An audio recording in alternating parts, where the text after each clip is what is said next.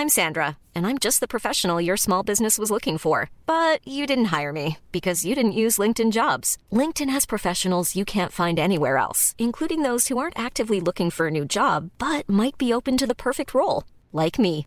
In a given month, over 70% of LinkedIn users don't visit other leading job sites. So if you're not looking on LinkedIn, you'll miss out on great candidates like Sandra. Start hiring professionals like a professional. Post your free job on linkedin.com/people today.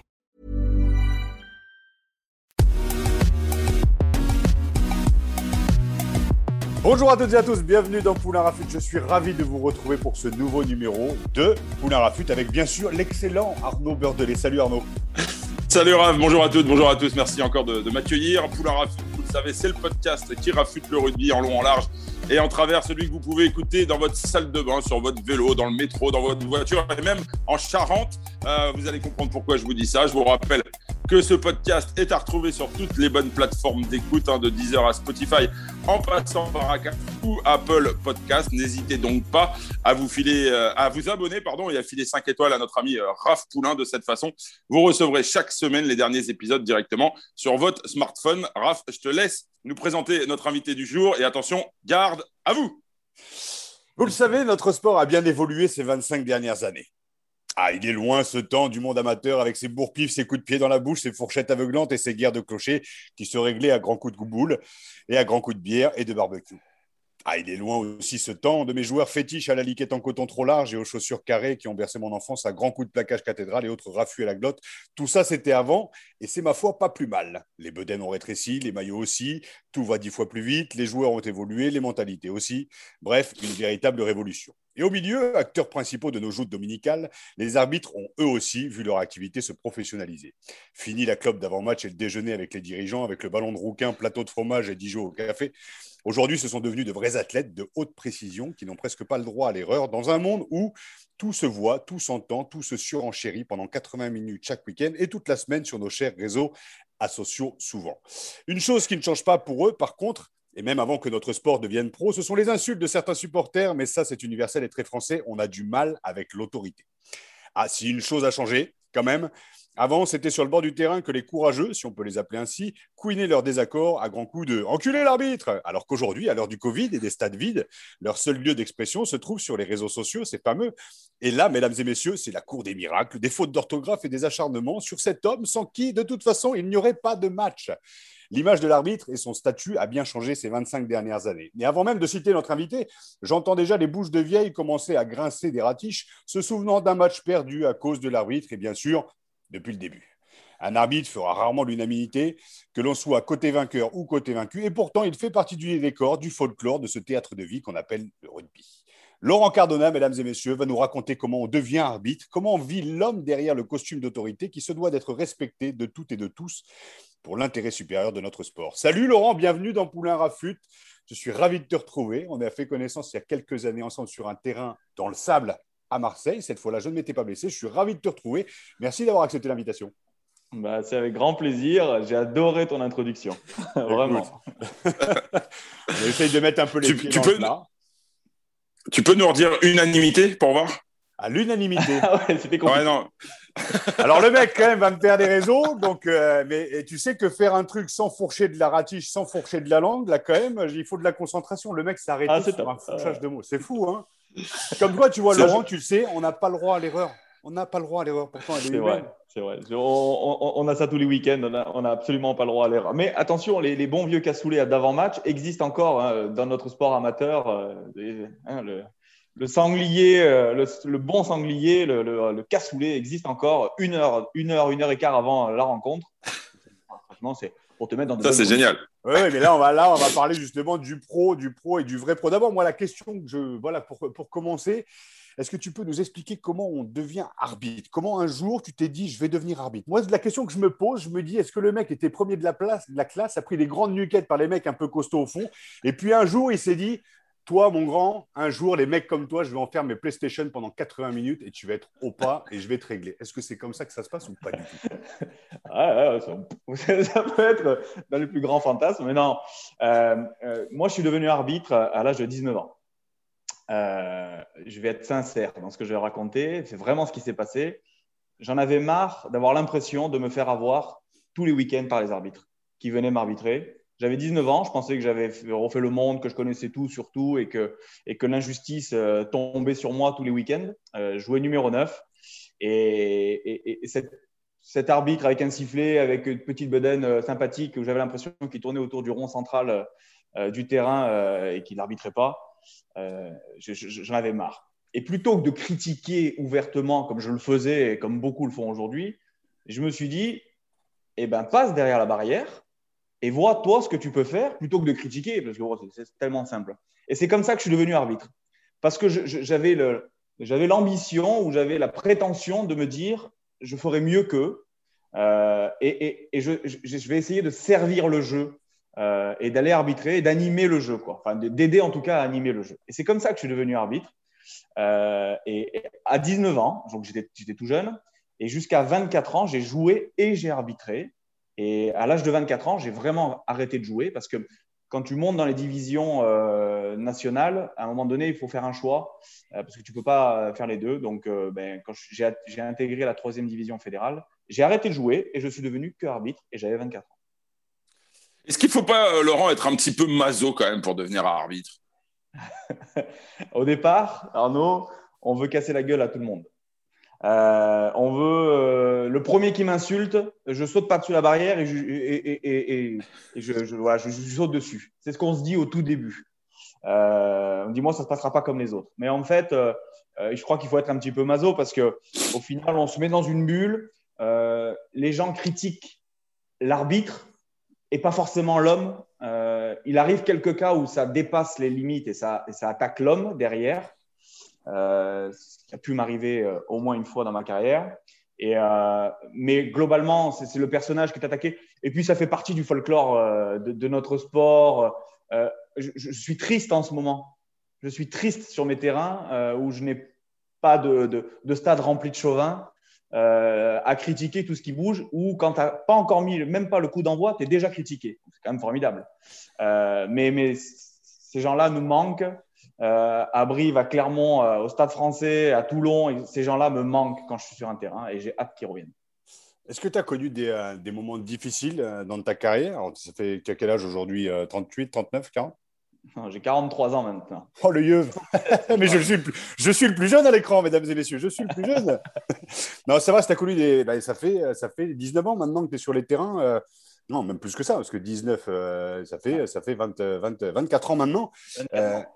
Est-ce que tu t'es fait insulter ou euh, agresser verbalement ou physiquement euh, tout, au long de, tout au long de ces années? Tu parlais justement d'une anecdote. Est-ce que tu peux nous en parler, des moments, un moment très difficile que tu as à nous citer? Parce qu'on ne on s'imagine pas, on s'imagine pas l'arbitre. Nous, on le voit une fois de plus hein, pendant 80 minutes, on le voit s'échauffer, euh, mais on ne s'imagine pas, voilà, ce qu'il peut aussi subir aujourd'hui. comme on dit, il n'y a plus la public, mais il y a aussi les joueurs, aussi les mentalités des joueurs qui ont aussi évolué et parfois un peu régressé par rapport à l'arbitre aussi, par rapport au respect de l'arbitre. Donc, est-ce que tu as quelque chose à nous, à, nous, à nous donner par rapport à cette expérience un peu qui peut être aussi un peu traumatisante pour, pour, pour l'homme derrière l'arbitre?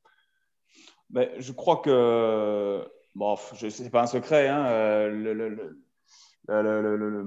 souci, on va dire, que j'ai eu à l'époque avec euh, sur le match Toulon-Grenoble euh, avec Bernard Laporte et, Mourad Boudjelal ont été un fait très marquant de ma carrière. Euh, je ne sais pas si j'ai souffert, mais c'était dur. Ça a été un passage assez difficile parce que tout à l'heure, j'ai dit tant qu'on s'attaque à l'arbitre en lui-même et qu'on ne va pas chercher l'homme derrière, c'est pas grave. Finalement, c'est le, le, métier qui, qui, veut ça. Mais, quand, mais à cette époque-là, ça a passé cette barrière-là et ça s'est attaqué à l'homme directement. Euh, l'homme, la famille, euh, les enfants, ma femme, enfin, ça a pris une dimension absolument extraordinaire. Et, et là, c'est voilà, c'est le seul moment vraiment, euh, si j'en retiens un, qui est, qui est, marquant. Après, j'ai pas eu, jamais eu d'agression physique. J'ai jamais eu de problème en sortie d'un stade.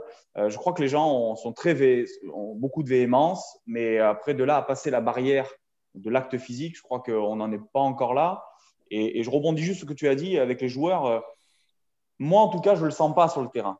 Les joueurs sont encore ultra respectueux. Je crois que euh, la genèse de notre sport fait que on apprend de tout petit à l'école de rugby à respecter les arbitres. Et, ça, et encore aujourd'hui, on apprend encore à nos jeunes de 5, 6 ans, 10 ans à respecter l'arbitre. Il a toujours raison. Il peut se tromper, mais il a toujours raison. En top 14 et même en, Pro D2, je ne voulais pas parler non pas des, insultes, mais justement de la remise en question de la parole divine, je dirais, de l'arbitre, qui, quand il décide quelque chose, n'a pas envie qu'on vienne lui parler dans la bouche pendant 2-3 minutes à devoir justifier sa truc. Voilà, c'est décidé, c'est comme ça. Et on a vu des, on a vu des joueurs, justement, qui, pris par l'enjeu aussi, parce qu'il y a un tel enjeu aussi de victoire, de points et tout ça, on peut les comprendre, bien entendu. Mais euh, je parlais plus de, cette, plus de, cette, de cet aspect-là. Ouais, je, hum, oui, euh, ça peut arriver que certaines viennent discuter un petit peu plus longtemps, mais c'est quand même euh, très, très, très limité. On les entend peut-être aussi, on les entend peut-être aussi un petit peu plus parce qu'il n'y a pas le public aussi. Il y a ça aussi. Comme... Et putain, t'entends des trucs là. Si à l'époque, on avait eu le Covid avec Sylvain Marconnet, je peux vous dire, mesdames et messieurs, que tu aurais été obligé de couper ton micro toi-même, arbitre central. Je pense que tellement ça fusait, mais dans tous les sens. Ah, mais vous ne vous adressiez pas à l'arbitre. non, non, non, c'est vrai. Mais là, on aurait découvert l'envers du décor. Et voilà. Ce qui est bien, justement, c'est que tout ce qui est dans le rugby peut rester dans le rugby, euh, en tout cas à l'intérieur de la mêlée. Quoi. Voilà. Laurent, je voudrais revenir justement sur l'épisode que, tu as évoqué. Euh, c'était donc euh, Bernard Laporte, hein, on va revenir euh, sur les, propos hein, du, manager du RCT à l'époque qui t'avait traité de, de pipasse. Est-ce que tu peux nous raconter, parce que je crois que euh, tu en avais discuté d'ailleurs avec Mourad Boudjelal, tu avais accepté de participer à, son émission euh, sur les antennes d'Eurosport il, il, y a quelques temps. Euh, et il y avait eu, finalement, ça s'était plutôt bien terminé. Il y avait eu une rencontre avec Bernard Laporte. Tu as revu Mourad Boudjelal qui a beaucoup d'estime pour toi aujourd'hui. Il le dit assez régulièrement. Mais voilà, est-ce que tu peux nous raconter un petit peu comment ça s'était conclu et quel rapport aujourd'hui tu as finalement avec celui qui est devenu indirectement ton patron en tout cas, c'est lui qui signe mes contrats de travail. ça, c'est sûr et certain. Donc, euh, c'est moi une plus deux, hein, puisque j'ai Franck Massiello au-dessus de moi, et après, j'ai Bernard Laporte. Donc, si on veut hiérarchiser euh, tout ça, euh, c'est moi une plus deux. j'ai de très, très bonnes relations avec Bernard Laporte et Mourad Boudjelal. Ça a été un épisode marquant. Et quand je dis que c'était marquant pour moi, ça a été marquant pour eux aussi. et je pense qu'ils s'en souviendront toute leur carrière. Alors, en plus, on leur rappelle, et comme moi, et puis et, en plus, je pense vraiment que ça a été un fait marquant. Parce que finalement, ils ont fini double champion euh, d'Europe et de France euh, cette année-là. Euh, de mémoire, ça, si je dis pas de conneries, je vais pas vous regarder vos archives, mais il me semble que je ne me trompe pas. et on a d'excellentes relations. Voilà, très sincèrement, on a d'excellentes relations. J'ai plaisir à monter à Marcoussis, alors plus trop maintenant, et, à croiser Bernard Laporte. On a toujours un moment, il a toujours un mot, on, échange, on discute, on parle de rugby, on parle de tout un tas de choses. Euh, et, voilà, c'est un épisode, voilà, c'est un épisode qui, a, été écrit euh, dans le marbre, mais, euh, mais aujourd'hui, les hommes savent, sont passés largement, largement au-dessus et, toutes, ces, ces choses sont, sont, loin derrière nous. C'était 2014, de mémoire. 2014, oui. Ça quelques années maintenant, donc voilà. C'était un épisode qui a été, mais aujourd'hui, j'ai très, très bonne relation. J'avais accepté effectivement, Arnaud, de venir dans l'émission de Mourad qu'il faisait. Euh, voilà. Euh, et, et, ce jour-là, en invité, il y avait Bernard Laporte juste avant moi. Je ne sais pas si tu te rappelles, puisqu'on avait Tout à fait.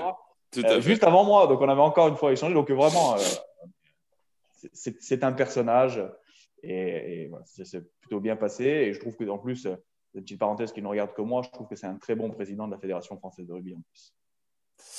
J'aimerais qu'on parle de, un peu de l'arbitrage vidéo. Ça fait 20 ans, 20 ans pardon, maintenant qu'il est installé sur les compétitions euh, internationales, depuis 2006 dans le championnat de France. Euh, j'aimerais avoir ton avis sur cet outil qui est, mis à votre disposition. Est-ce est que c'est vraiment mieux d'avoir cet outil qui est, censé vous aider? Comment tu, vis avec la, vidéo? Enfin, Elle a été parfois critiquée. Comment on le vit de l'intérieur?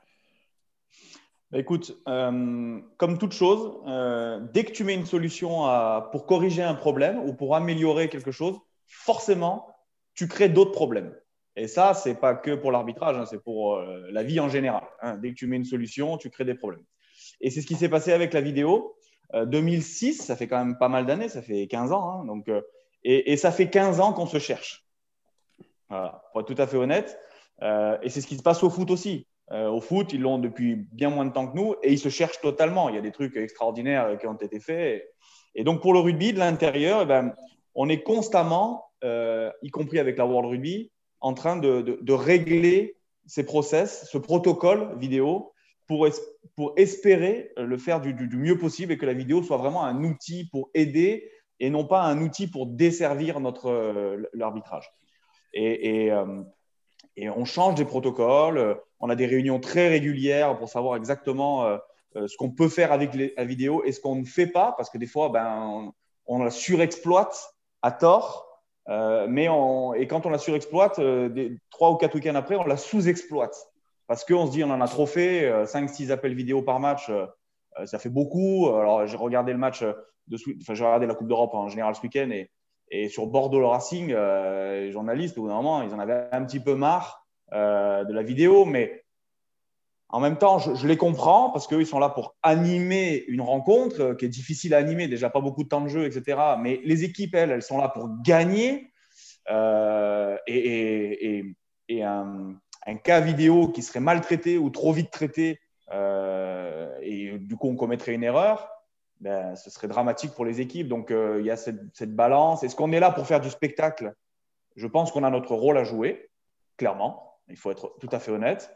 Mais on est aussi là pour euh, donner de l'équité dans, un match euh, entre deux équipes. Et plus la saison avance, et plus les, matchs sont très importants. Hein. quart de finale de Coupe d'Europe, c'est pas rien pour les équipes.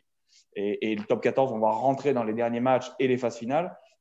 Il n'y en a pas le droit tu l'as dit tout à l'heure, vous l'avez dit en préambule, on n'a pas le droit de se tromper et ça a des conséquences lourdes pour les clubs. Donc, euh, cette balance, elle est, très très difficile à trouver. Euh, Bordeaux et, le Racing sont très contents qu'on ait passé autant de temps en vidéo parce qu'ils ont tenté de prendre des bonnes décisions qui n'étaient pas faciles à prendre et, certainement que le grand public euh, s'est un petit peu ennuyé devant la rencontre. Laurent, certains parlent de déresponsabilisation avec cet outil qui est l'arbitrage vidéo pour, les arbitres. Est-ce que finalement, il n'y aurait pas une, solution? C'est une idée hein, comme une autre que, que j'aimerais développer. Est-ce que euh, plutôt que de donner la responsabilité de l'arbitre à faire appel à la vidéo, pourquoi on ne donnerait pas, c'est à laisser en ce moment dans l'hémisphère sud, le droit au capitaine, par exemple, de chaque équipe de faire appel durant un match à trois reprises à la vidéo. Et dans ces cas-là, voilà, les joueurs, au moins, s'ils ont vraiment l'intime conviction euh, qu'il y a eu une erreur, ils peuvent faire appel à la vidéo. Et dans ces cas-là, l'arbitre, et là, on, aurait le sentiment que la responsabilité, finalement, incomberait aux joueurs. Et peut-être qu'on éviterait effectivement cet abus euh, d'arbitrage euh, vidéo. Qu'est-ce que tu en penses? Alors, euh, très sincèrement, je suis ni, je suis ni pour ni contre. toute solution bonne peut être prise, mais on est quand même là pour ça, pour prendre des responsabilités. On est là quand même pour décider. et à partir du moment où, alors les, je vais te prendre l'exemple des assistants, de l'arbitre vidéo, etc. L'arbitre de centre, dans nos équipes euh, arbitrales, quand on, va diriger un match, reste le patron, reste celui qui est responsable d'eux. Euh, les, collègues sont des assistants vidéo et arbitre de touche. Euh, et quand il y a une décision à prendre, ou en tout cas s'il y a une erreur, on ne va pas voir l'arbitre vidéo, on ne va pas voir l'arbitre de touche, on lui dit l'arbitre de centre s'est trompé. après, essayer de de, basculer un petit peu la responsabilité sur euh, soit les capitaines, soit les managers, soit les coachs éventuellement qui pourraient prendre les décisions, comme ça se voit dans d'autres sports. Hein. Je crois que le football américain, c'est comme ça, de mémoire, euh, où c'est les coachs qui ont le droit de, de prendre des, des, appels vidéo. Donc, euh, ça fonctionne chez eux. Pourquoi ça ne fonctionnerait pas chez nous? Maintenant Et voilà. Je, je, c'est difficile pour moi de, de, dire ça. Bien sûr. Bien sûr. je, non, mais peut-être que ça, ça empêcherait les, les, entraîneurs parfois, ou même les joueurs, de réclamer la vidéo à tort et à travers. Si on leur en donnait trois jokers, entre guillemets, peut-être qu'ils ne réclameraient pas la vidéo euh, des fois pour un en avant d'un millimètre. Arnaud, Arnaud, trois jokers ou même deux jokers plus les décisions de l'arbitre, il y a un moment où tu changes la donne en fait. De non, mais justement, l'arbitre n'aurait pu, pu faire appel à la vidéo, ce serait les joueurs, ce serait de leur responsabilité. Ouais, je ne suis, pas fan, Arnaud. Euh, D'accord. Mais en même temps, je ne sais pas si mon avis compte dans la prise de décision. Hein. donc, mais en tout cas, mon. C'est le cas au tennis, hein, d'ailleurs. Hein. Oui, ouais, effectivement. Hmm. Mais le rugby est un sport, euh, est un sport qui génère. Euh, allez, sur un match, un arbitre siffle environ une quinzaine de fois, 15-20 fois dans les, dans les, matchs normaux. Après, ça peut monter jusqu'à 30. Euh, et UBB Racing, par exemple. ouais, et il y a. si je décortique toutes les phases de jeu, je pense qu'il y a environ entre 3 et 400 fautes sur un match. C'est-à-dire que si je décortique le match et que je prends de la minute 1 à la 80e, je te trouve entre 3 et 400 fautes. Mais 98% euh, de ces fautes ont été, ont été décidées par l'arbitre qu'elles n'avaient pas d'influence directe sur l'équité entre les deux équipes. Et finalement, les, décisions prises tournent autour de 20 coups de sifflet. donc c'est énorme le delta. Et donc ça veut dire que l'arbitre, pendant 80 minutes, il choisit de ne pas décider. Mais ne pas décider, c'est aussi une décision.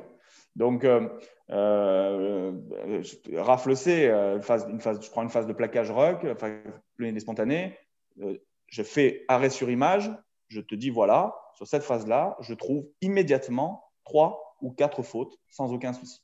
Et le ballon sort et ça joue. Donc si on rajoute la possibilité aux équipes d'intervenir, alors certes, tu, tu, limites cette intervention, mais clairement, ça va être difficile. Si aujourd'hui vous pensez, vous, journalistes, quand vous commentez un match, que c'est lourd, je pense que ça va devenir encore plus lourd. Ouais. Ah oui, là, c'est le parrain 1, le parrain 2, le parrain 3. C'est-à-dire que tu te mets à midi devant, ton, devant ta télé et tu finis à 18h. Et, euh... Show must go on. Le Super Bowl de 4, de, de 4 heures de temps, on commence à 20h, on finit à minuit, on met Shakira au milieu. Et moi, ça me va bien, j'adore Shakira. Donc, euh, ah, c'est vrai que c'est bien en fait que les gens écoutent un petit peu au moins ta parole parce que ça humanise un petit peu ce que vous pouvez vivre sur le, terrain. Moi, j'aimerais qu'on continue de parler de cette, vidéo parce que c'est un outil qui a, vachement médiatisé aussi les, arbitres aussi. Et puis, on a tous un quoi. Donc. Euh, voilà, ça peut être aussi agréable. Est-ce que c'est quelque chose de, plaisant ou est-ce qu'un arbitre, finalement, ne doit pas rester euh, dans l'ombre, même si je connais ta réponse Après, il y a, voilà, il y a les réseaux sociaux aussi. Bon, j'ai un peu taillé sur les réseaux sociaux. Euh, enfin, j'ai un peu taillé les réseaux sociaux et je les taille assez souvent parce que je retrouve, comme je le disais, hein, c'est la cour des miracles. Mais il y a quelque chose de positif en termes d'image aussi. C'est euh, c'est quand même aussi euh, gratifiant de, voilà, de, de, de, voir qu'on a, fait le, qu'on a fait le boulot et, et, puis, et puis aussi de se voir à l'écran. Il y a un rapport à l'écran qui est. qui est à l'image, ouais, ouais, à l'image qui est, qui est assez spécial. Comment tu le, comment tu le vis, toi? Bon, moi, j'utilise les réseaux sociaux. Ça, pour ça, je, vous le savez tous les deux. Hein, j'utilise les réseaux sociaux parce que ça, ça, me fait rire. Et ce qui me fait rire, ce qui me fait rire à moi, j'essaie de faire, euh, de, voilà, de, trouver ça sympathique. Euh, effectivement, euh, on a l'impression que certains, certains arbitres passent du temps à la musculation et on voit leur maillot ultra serré. On a, on a vraiment l'impression que c'est des joueurs qui font partie intégrante. Il y a une question d'image effectivement, hein, je crois que sur un match, sur 80 minutes, euh, enfin, sur une diffusion totale d'un match, je pense qu'il y a, un bon pourcentage qui est consacré euh, à l'image de l'arbitre. Euh, donc, bien évidemment que ça a des répercussions derrière, y compris pour les jeunes qui regardent les matchs, qui, je veux dire, de plus en plus jeunes aujourd'hui, les, nos gamins qui jouent à l'école de rugby veulent devenir arbitres. C'est quand même incroyable. Jérôme Garcès, c'est la finale de la Coupe du Monde. La dernière fils veut devenir arbitre. Comprends pas. Je veux devenir arbitre. Et j'ai 16 ans, j'ai 17 ans. On a, on a un, mail unique pour tous ceux qui veulent devenir arbitre. C'est je veux arbitrer ffr.fr. Mais on reçoit des dizaines de candidatures, des dizaines de candidatures de toute la France. Mais, tant mieux. On est ultra médiatisé et je suis pas sûr, et je connais pas mes amis du foot, je suis pas sûr qu'ils aient autant d'engouement pour devenir arbitre au football. Je suis pas sûr. Parce que la, médiatisation, tu vois, c'est comme humanisation, j'ai du mal à dire.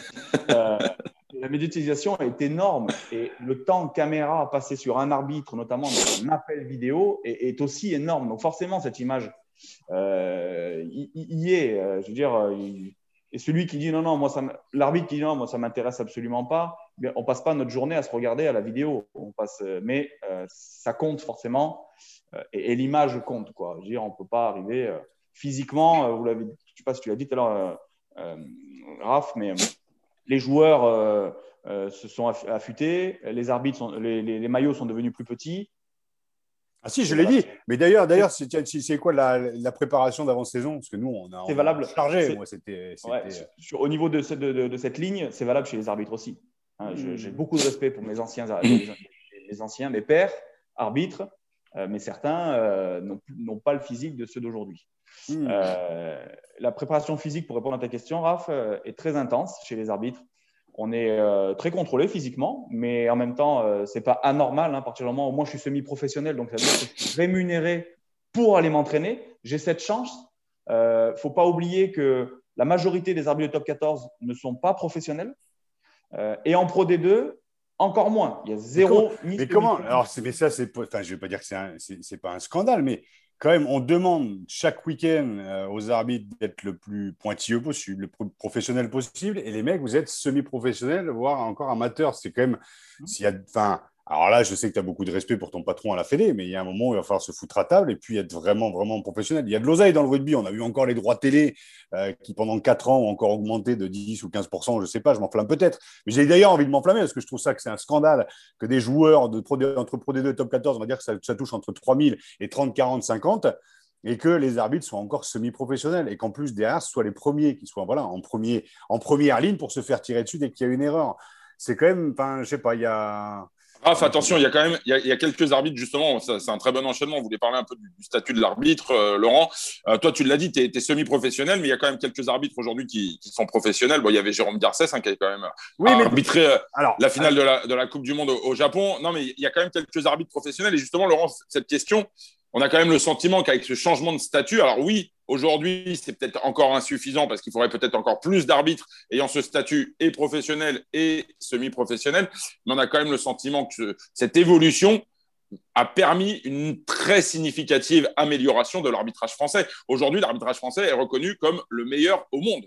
Et il y a encore des semi-pros. C'est ça que je ne comprends pas. C'est comme le statut de la femme dans le rugby. Il y a un moment où il faut. Alors, je sais que ça prend du temps pour que ça évolue. On parle des il y a des choix. Il y a des choix qui sont faits aussi. Hein. Est-ce que Laurent, par exemple, toi, tu aurais aimé être professionnel à temps plein? On sait que tu as diverses activités. On va en parler après. Est-ce que être totalement immergé à 100% dans le rugby pour un arbitre, est-ce que c'est aussi une bonne idée ou est-ce qu'on a besoin aussi de cet échappatoire d'une activité professionnelle annexe? Alors, euh, moi, mon parcours euh, dans l'arbitrage, j'ai pas été international comme euh, Jérôme Garcès, Pascal Gahuzer, Romain Poit, euh, Mathieu Rénal et Alexandre Ruiz, qui ont eux des plannings quand ils sont plus en top 14, sont en Coupe d'Europe, et quand ils sont pas en Coupe d'Europe, ils sont à l'étranger pendant trois semaines, un mois en Afrique du Sud, etc.. Et avec le Covid, c'est encore pire parce que quand ils ont un match à faire, ils, ils partent des jours avant et ils rentrent des jours après. Bon, bref. mon, mon emploi du temps arbitrage, avec un, mi-temps est, suffisant. Euh, parce que tout ce que j'ai, vidéo, entraînement physique et toute l'activité dont j'ai le temps de travail dont j'ai besoin pour l'arbitrage, en mi-temps me suffit. J'aurais pas souhaité devenir professionnel. Parce que euh, il y a aussi, bah, j'ai 43 ans, euh, dans un an et demi, j'ai fini l'arbitrage de haut niveau, parce que ça s'arrête à 45 ans. Et moi, pendant ce temps-là, ça me permet effectivement d'avoir d'autres activités et d'avoir un roulement permanent et de garder un pied dans la, pardon, je vais mettre des, guillemets, dans la vraie vie. Parce que le sport mmh, mmh, mmh. Euh, est quand même le sport en général, foot, rugby ou peu importe, reste quand même des mondes à part, des mondes de privilégiés. Il euh, ne faut pas oublier que pour gagner ce que je gagne euh, au niveau de l'arbitrage ou mes collègues professionnels, il faut avoir des fois des niveaux d'études très élevés pour atteindre ces mêmes niveaux de salaire. Je rappelle juste et ça c'est en toute humilité que je dis, qu'on n'est que arbitre d'un sport. Et même si ça a une importance extrême sur certaines rencontres, euh, et je le comprends, il faut relativiser notre rôle quand même et, notre statut euh, social.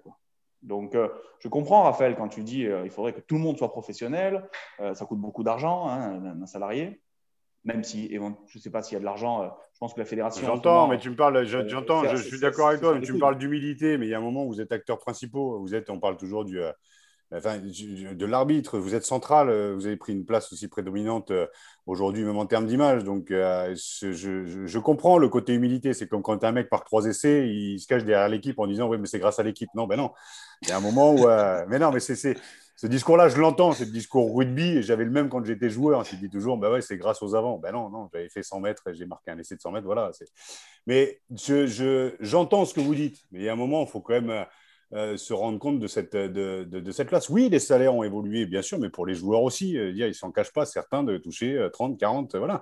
Mais voilà, les arbitres aujourd'hui, c'est normal d'être, selon moi, rémunérés. Et c'est très bien ce que tu dis, de garder un pied dans la réalité d'être semi-pro tant mieux. Mais je ne sais pas, il y a eu quand même ce, ce, je sais pas, ce débat pendant, pendant des années de la place de l'arbitre. Aujourd'hui, il, est, euh, voilà, il est essentiel. Donc pourquoi, s'il est essentiel, il aurait un statut différent qu'un joueur de rugby? C'est ça que je veux dire en fait je, rebondis sur, sur, Bernard Laporte. Il a une vraie volonté politique et depuis son premier mandat euh, pour faire grimper les arbitres au niveau salarial. Il l'a toujours dit, il a toujours affiché. Mais je ne euh, personne du doigt en disant ça. Hein. C'est juste non, non, non, mais comme toute, euh, toute évolution. je sais qu'il y a cette volonté-là de lui et son, et son, comité directeur de faire progresser. Mais il se confronte aussi à, des volontés politiques euh, des présidents de club, parce que quand tu écoutes les présidents de club, euh, ils veulent tous que les arbitres soient professionnels, etc. etc., etc. Mais au moment de voter les enveloppes, hop, il y, a moins de véhémence. Il n'y a plus personne. Il y, a moins de véhémence, on va dire. Il y a moins de véhémence. Et je comprends les clubs aussi, parce qu'ils ont d'autres soucis très importants. et moi, des fois, j'ai l'impression que l'arbitre, on s'y intéresse quand il arrive une heure et demie avant, et, voilà. Hein, et pendant le match, et puis, puis quand il a fini le match, après, euh, tu vois, je veux dire, bon, ok. Euh, je, suis proche d'un club, donc je sais, je sais comment ça se passe. Je, sais comment on, ça se passe aux arbitres. Mais on ne connaît même pas son nom deux heures avant. Donc, si tu veux. Euh, on, tourne un peu autour du pot, mais je vais te poser la, question franchement. Aujourd'hui, est-ce que tu peux nous parler de la rémunération d'un arbitre professionnel ou, semi-professionnel? C'est parce que, alors, je ne sais pas si c'est tabou ou pas, mais effectivement, Raphaël mettait ça en perspective avec les, les, rémunérations des joueurs. J'imagine qu'on est très loin, évidemment, des, rémunérations, des rémunérations. Tu vois, moi aussi, je, bug. Euh, on est très loin des rémunérations de, voilà, euh, des, joueurs, mais, mais parce que aujourd'hui, vous avez quand même une responsabilité immense je discutais avec Xavier Péméja, le manager de Nevers, qui disait à juste titre qu'il était archi favorable à la vidéo parce que aujourd'hui, la décision d'un arbitre peut avoir des conséquences énormes sur euh, l'aspect économique d'un club. Ça peut être une descente, ça peut être un maintien, et ça peut être énormissime. Donc vous avez une énorme pression sur les épaules chaque week-end et encore plus quand arrive le printemps avec euh, la, fin de la saison qui, approche. Est-ce que tu peux nous dire aujourd'hui si tu as le sentiment que vos rémunérations sont à la hauteur finalement de vos responsabilités?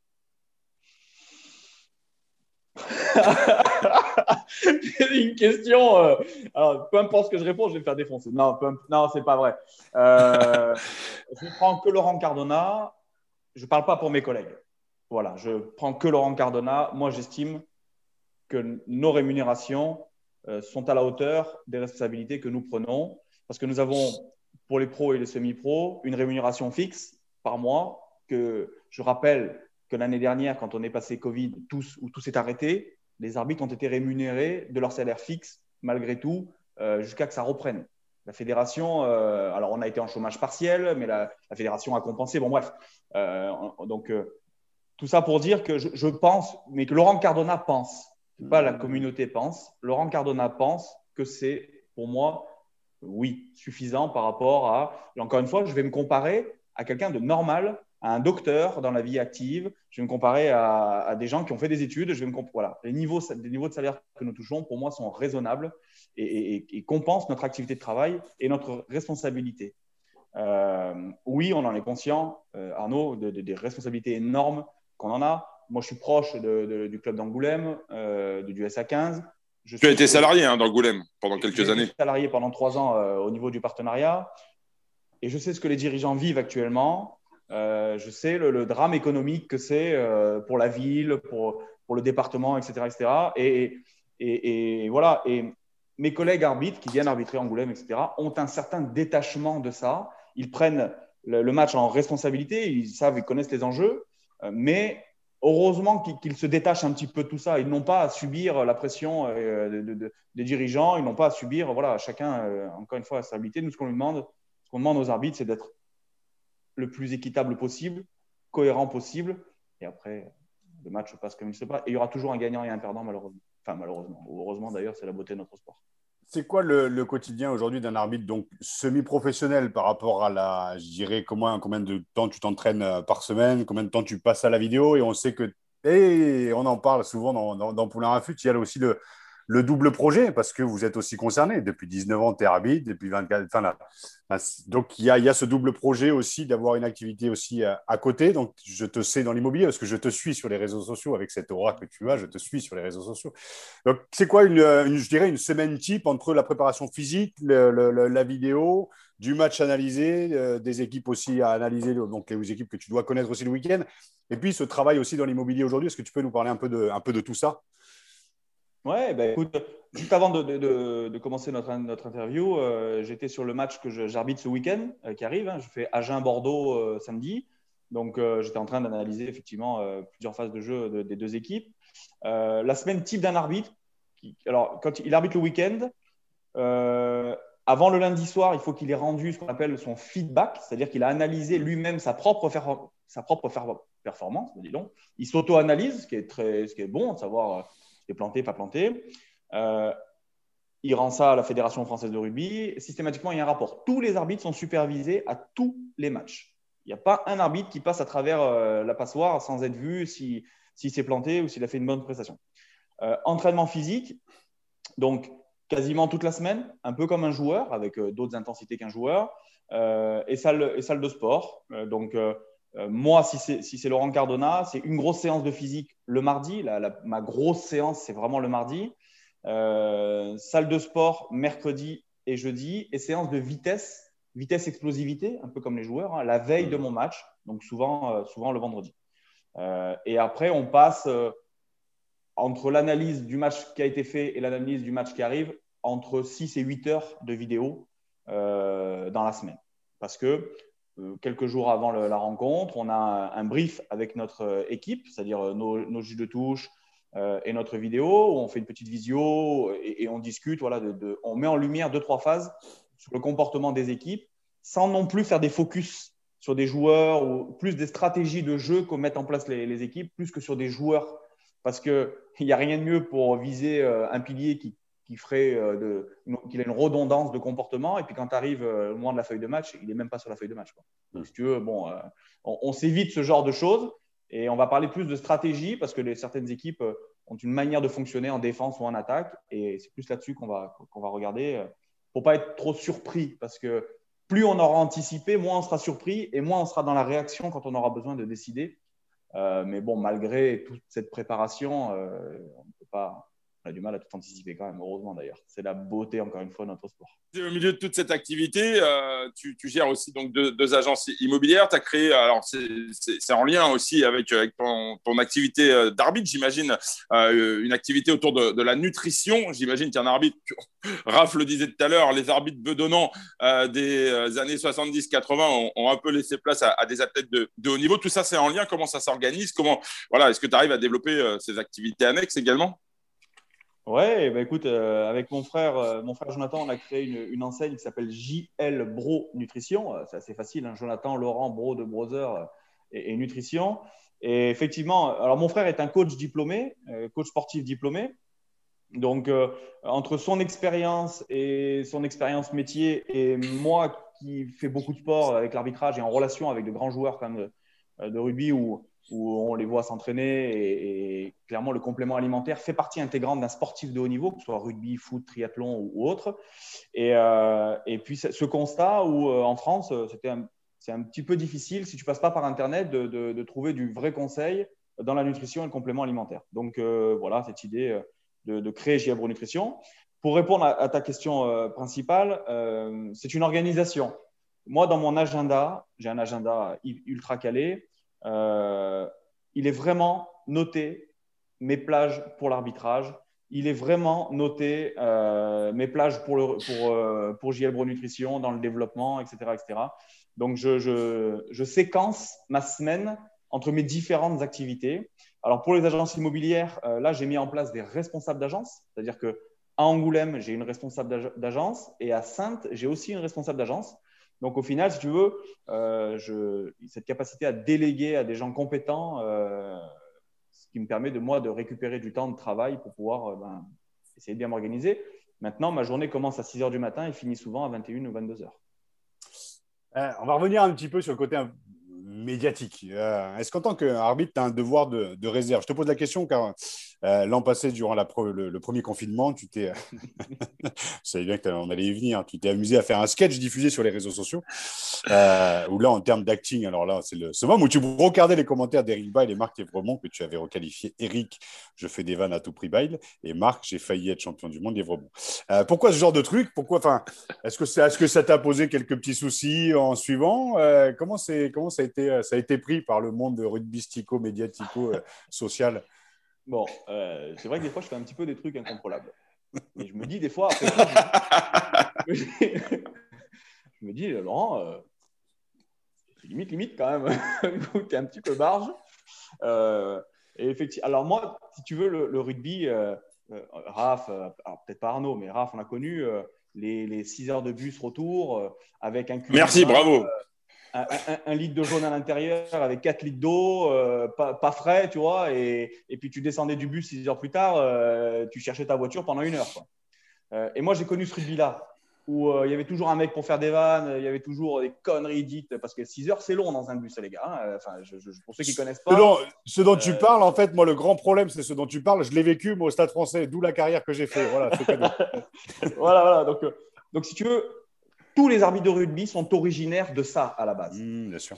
on a été des joueurs de rugby et notre, notre genèse fait que euh, euh, quand on sort du match, euh, mes principaux amis dans le rugby, ce sont, ceux sur lesquels je me suis le plus affronté sur un terrain. et je crois qu'on a tous des amis comme ça où on s'est mis, on s'est mis dans la tête pendant 80 minutes et, on se remettait dans la tête après en se voyant. Et puis au final, on finissait avec des brins qui, qui, n'en finissaient plus. Donc je suis issu de ça. Et, et, et c'est pas parce que je suis devenu arbitre de, haut niveau que ça, a disparu. Donc j'ai toujours cette très connerie, pour ceux qui me connaissent, derrière.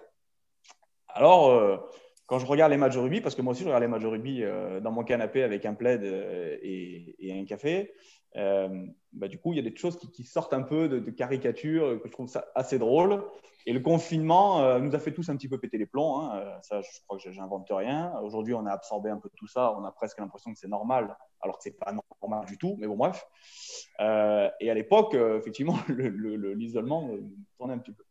Et avec ma chérie, Adeline, on a on est parti n'importe où. Alors, je la fatigue quand elle me dit, quand elle me dit, je me lève le matin, j'ai une idée, on va faire une connerie, viens. et donc, ce, sketch-là, ce petit film-là a fait beaucoup parler, mais il y en a eu, il y en a eu d'autres. Et, euh, et, voilà. Et, Eric Bale me fait beaucoup, beaucoup rire au-delà du professionnalisme qu'il a, parce que c'est quand même lui qui a mis le rugby euh, en avant sur Canal depuis plus de 20 ans. Euh, donc, merci à lui. J'ai beaucoup de respect. Et Marc Lièvremont, je lui ai quand même envoyé la vidéo avant de la diffuser. Et, euh, je lui ai dit, ah, je l'ai eu au téléphone, je lui ai dit, Marc, j'ai beaucoup de respect pour toi, j'ai beaucoup de respect pour ce que tu as fait, etc. Je, fais une parenthèse avec toi parce que ça m'a fait rire. Si tu trouves que c'est vexant ou que tu trouves que je vais trop loin, tu me le dis, je change. Je change, etc. etc. Il m'a répondu, eh, Laurent, vas-y, sans problème, ça m'a fait beaucoup rire. Donc euh, voilà. c'est génial. Vive le rugby, quoi. Mais j'ai, je vais, je vais raconter quand même une.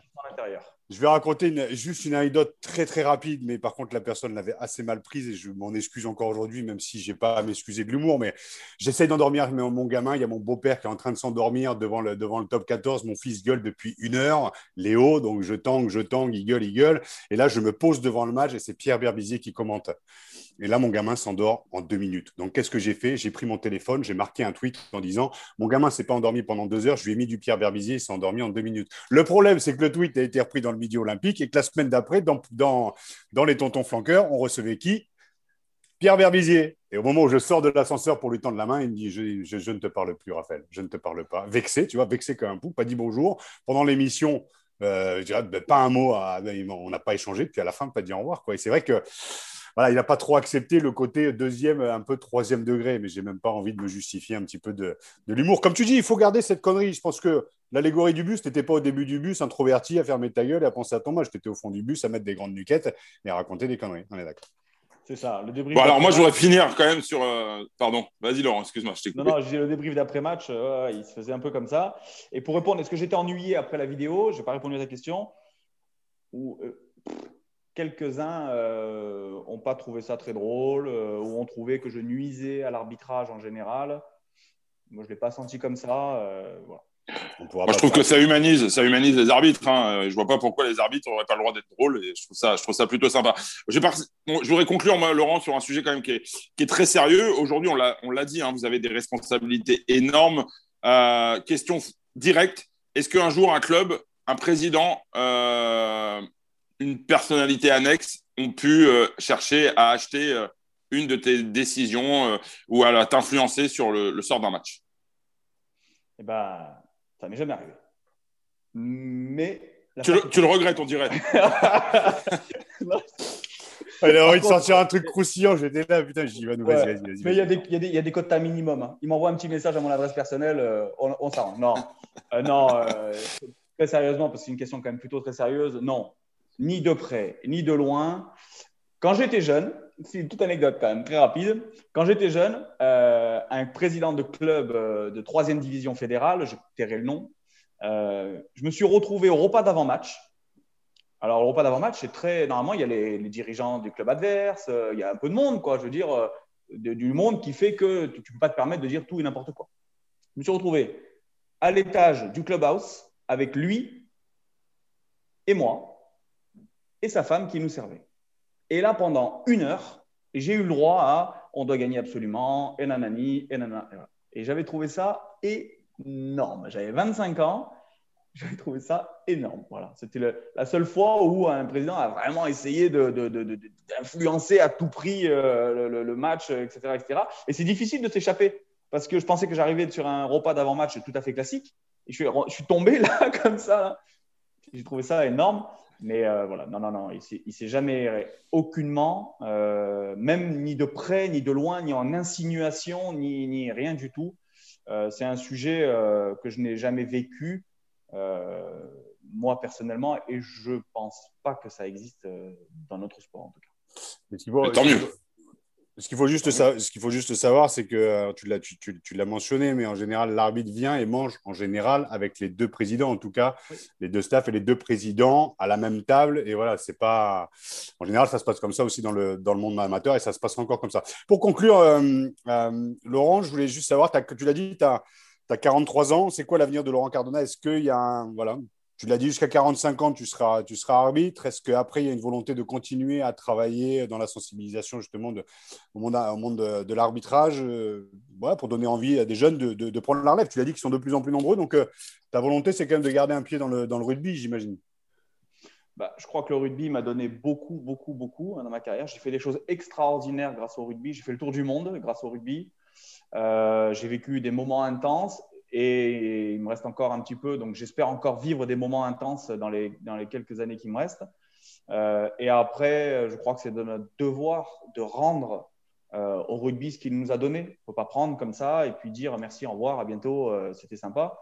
Donc ouais, je ne sais pas du tout quel rôle je ne sais pas parce que j'ai pas envie si tu veux d'arrêter. donc, donc donc du coup j'ai du mal à me projeter à l'après carrière, mais forcément il y a un moment donné quand même rendre ce que le rugby a donné. C'est quand même normal. Quoi. Je veux dire, quand on a été joueur, on aime bien rendre. Et quand on est arbitre, on aime bien rendre aussi aux futures générations. Et essayer de faire en sorte que ce que j'ai vécu moi, euh, ben, ils vont le vivre aussi parce qu'on ne peut pas l'éviter, mais peut-être avec plus de, clés et d'armes que ce que j'avais moi à l'époque.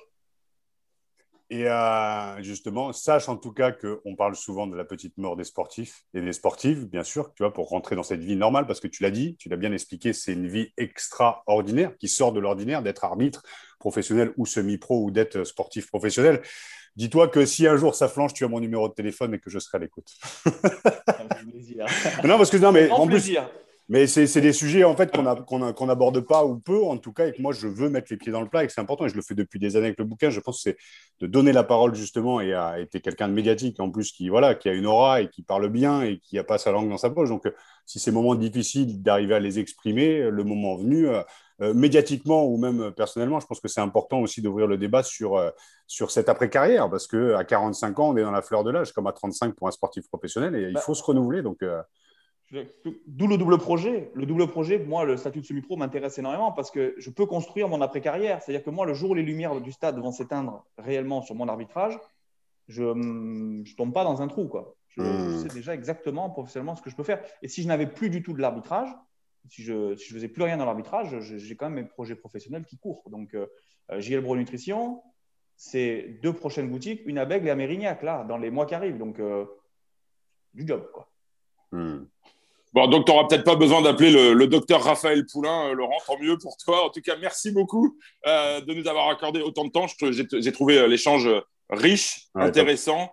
je pense que tous les jeunes qui vont écouter ce podcast vont probablement apprécier le côté humain de, l'arbitre, parce que c'est aussi bien d'aller voir ce qu'il y a derrière ce, ce vilain maillot vert. Donc, euh, vraiment, je trouve, euh, voilà, merci Laurent d'humaniser cette, euh, cette fonction. C'est bien aussi que, les arbitres se montrent sous un autre jour et peut-être que ça permettra à l'avenir d'éviter parfois ce, flux de, j'allais dire de haine, peut-être pas de haine, mais en tout cas d'injures qu'on peut entendre parfois sur les bords du terrain ou, lire sur les réseaux sociaux. Raph, un petit mot peut-être pour, pour conclure non, non, mais écoute, je pense que tu as tout dit, on en a besoin et, et, je pense que c'est mon cheval de bataille depuis quelques années maintenant dans cette émission, c'est de donner la parole justement aux hommes et aux femmes derrière le maillot et derrière le, statut social pour essayer de casser un peu les, clichés du rugbyman bourrin ou de la, ou de la voilà de, de, de, la femme qui serait trop masculine. Voilà on l'a découvert à travers des portraits féminins super et on le voit aujourd'hui à travers Laurent que je connais un petit peu et on a eu l'occasion d'échanger euh, on n'a pas eu d'altercation mais lors d'un match où j'avais euh, j'avais vu quelques, je m'étais permis de, commenter, mais euh, voilà, je m'en excuse parce que c'est vrai que je n'avais pas le recul. Euh, mais c'est, c'est, ça permet aussi de comprendre un peu ce que peut vivre euh, un arbitre, l'homme derrière le sportif, parce qu'il y a, il y a une, il y a une pression médiatique, il y a une pression des supporters, et de savoir de l'intérieur comment les gens vivent leur sport et vivent leur passion, je trouve ça génial. Donc merci beaucoup Laurent, en tout cas de ta sincérité. Je suis pas du tout étonné. et, et la prochaine et la prochaine. Et juste une, dernière question euh, d'ici à la fin de l'année. Euh, qu'est-ce qu'on peut te, souhaiter Un retour du public dans les stades? Est-ce qu'il y a possibilité pour toi de, de, de, comment dire, d'arbitrer les phases finales? Comment ça se passe pour toi dans les, dans les prochaines semaines? Alors, je vais répondre à la première. Oui, j'ai hâte que le public revienne dans, les stades. C'est vraiment un truc, euh, je, je, je, gueuler quoi. Hein, revenez dans les stades et gueuler parce que vous êtes là pour ça, les supporters. Euh, après, je me, souhaite de faire les meilleurs matchs possibles les uns après les autres. Vraiment, c'est ma volonté pure et dure. Euh, J'ai Agen-Bordeaux samedi. Mon objectif, c'est d'être le, meilleur possible. Euh, et en tout cas, que ça se passe très, très bien. Et voilà, je vais prendre les matchs les uns après les autres. Je, les, je fais en sorte que ça se passe bien les uns après les autres. Et après, derrière, il y a, il y a un comité de sélection. C'est à lui de décider. Et je lui laisse c'est lui qui a le plein pouvoir de savoir euh, ce que doivent faire les arbitres en fin de saison euh, en termes de, phase finale et de moments très heureux. Parce que c'est des moments très heureux aussi pour les arbitres de faire des phases finales. Ben écoute, on te, le, on te le souhaite. Arnaud, merci beaucoup. On se retrouve euh, mm. la semaine prochaine. Même endroit, même heure. Et d'ici là, moi, je vais vous souhaiter un très bon week-end rugby. Comme à l'accoutumée, je vais vous dire éteignez vos GSM, regardez par la fenêtre, il fait beau. Passez un bon moment, Laurent. à très très bientôt. Et nous, on se retrouve dans Poulain la Flûte la semaine prochaine. Salut à toutes et à tous. Ciao.